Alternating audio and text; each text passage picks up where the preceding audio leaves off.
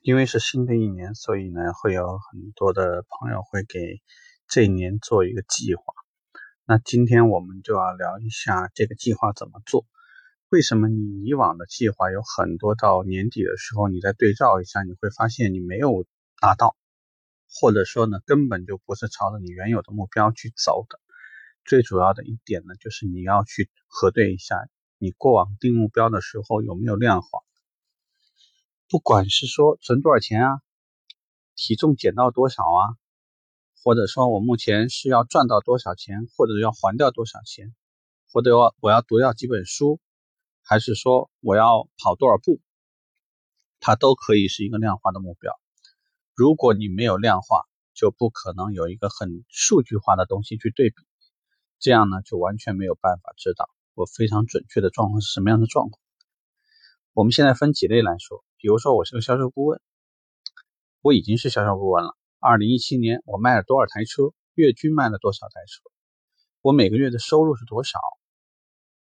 但我每个月的金融渗透率是多少？就是把我过去可以量化的数据，有目的的整理一下，在这样的这个基础下面，你来定二零一八年的目标，它就比较靠谱，遵循的所谓的叫 SMART 原则。就比如说，我去年每个月我大概能卖六台车，我今年能不能卖八台呢？那我这个中间的这几个过渡的指标 KPI 的这个过程指标，我完成的情况有没有可能呢？在哪几个数据里面稍微提高一点？我同意你想的这种，就是有很多事情是不可控的，那么可控的是我们自身的这个部分。所以呢，在假设有一些大前提没有。大的变化情况下，比如说我这个门店不会突门突然就关门了，这家店不会突然就没有客流了，或者说不会这个品牌突然就遭遇一个大的问题，这些百年难遇的问题你就别考虑了，重点去考虑一些你可控的那些部分，你怎么让自己可以比去年好一些，或者好到你自己想要的那个那个状态，所以量化目标，把它拿出来看一看。这样呢会比较清晰一些。第二个呢，就是你还没有进入车行，现在正在犹豫，那你就应该去想，我现在的状态是什么样的状态？我是有收入没收入？收入是嫌太低了呢，还是发展的这个空间太小？原来是因为在私人企业学不到东西，还是说有些事情自己承担不了，所以想逃脱一下？这个我觉得也要理性的对待自己。如果你真的要去进入车行，我在昨天前天分几期的话，我们都聊过，教你怎么去看门店，怎么去猜测他的这个评估一下他这家门店目前的生意状态，他的经营情况，甚至教你怎么去看老板。如果这些方面给到你一些提示，给到你一些启发，那么你要做的事情就是你在选择这家门店的时候，是不是他？距离你的期待更近一些。比如说，现在有一家门店放在你的面前，挣钱也不错，老板也不错，但是每天上班要一个半小时单趟，那这个活儿就比较够呛。因为一方面要考验的是你自己的生存能力，因为你要起早，可能你也得贪黑回来。那包括呢你自己要吃饭的问题，甚至连洗衣服的时间都没有，就会有很多的问题是需要面对的。这种状况下面。就必须按照这个没有结婚没有女朋友，没有结婚有女朋友，正在热恋准备结婚，已经结婚没孩子，或者是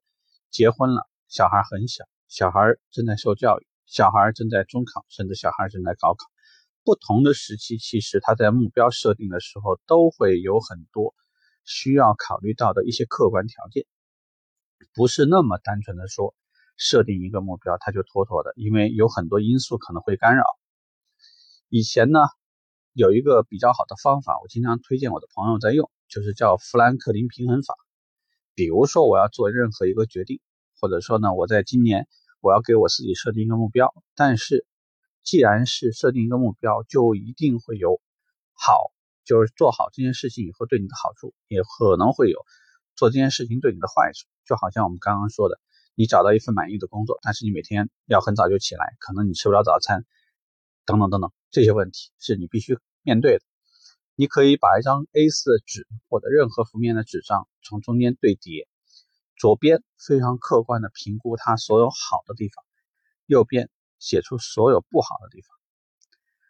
呃，可以是跳槽的时候呢，这个适应不知道有没有问题啊，也可以是学习不知道好不好啊，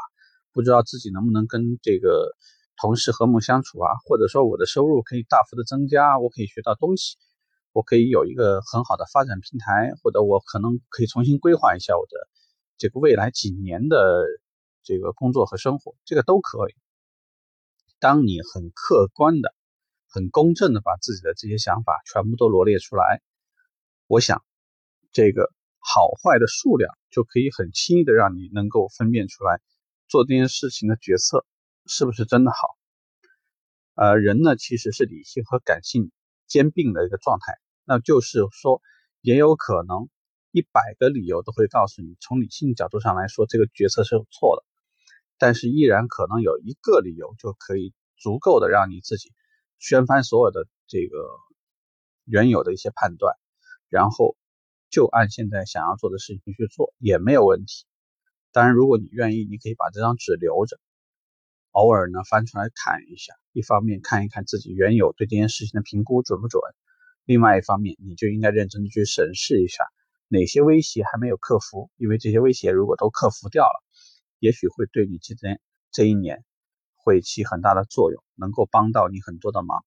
所以一切呢，就是呃一年之始呢，我觉得最好的一件事情就是规划，就是你大体对这一年要有一个方向性的东西，方向不错。不管这一年呢有一些大事情，还是或者有些小的事情会干扰你，或者会影响你，甚至可能对于呃阶段性呢会给你在造成很大的困扰。但是你一年看下来，大方向是不会有错的。呃，可能还是在你整个人生轨迹当中呢，还是妥妥的往前走了那么几步，还是往上提升不少。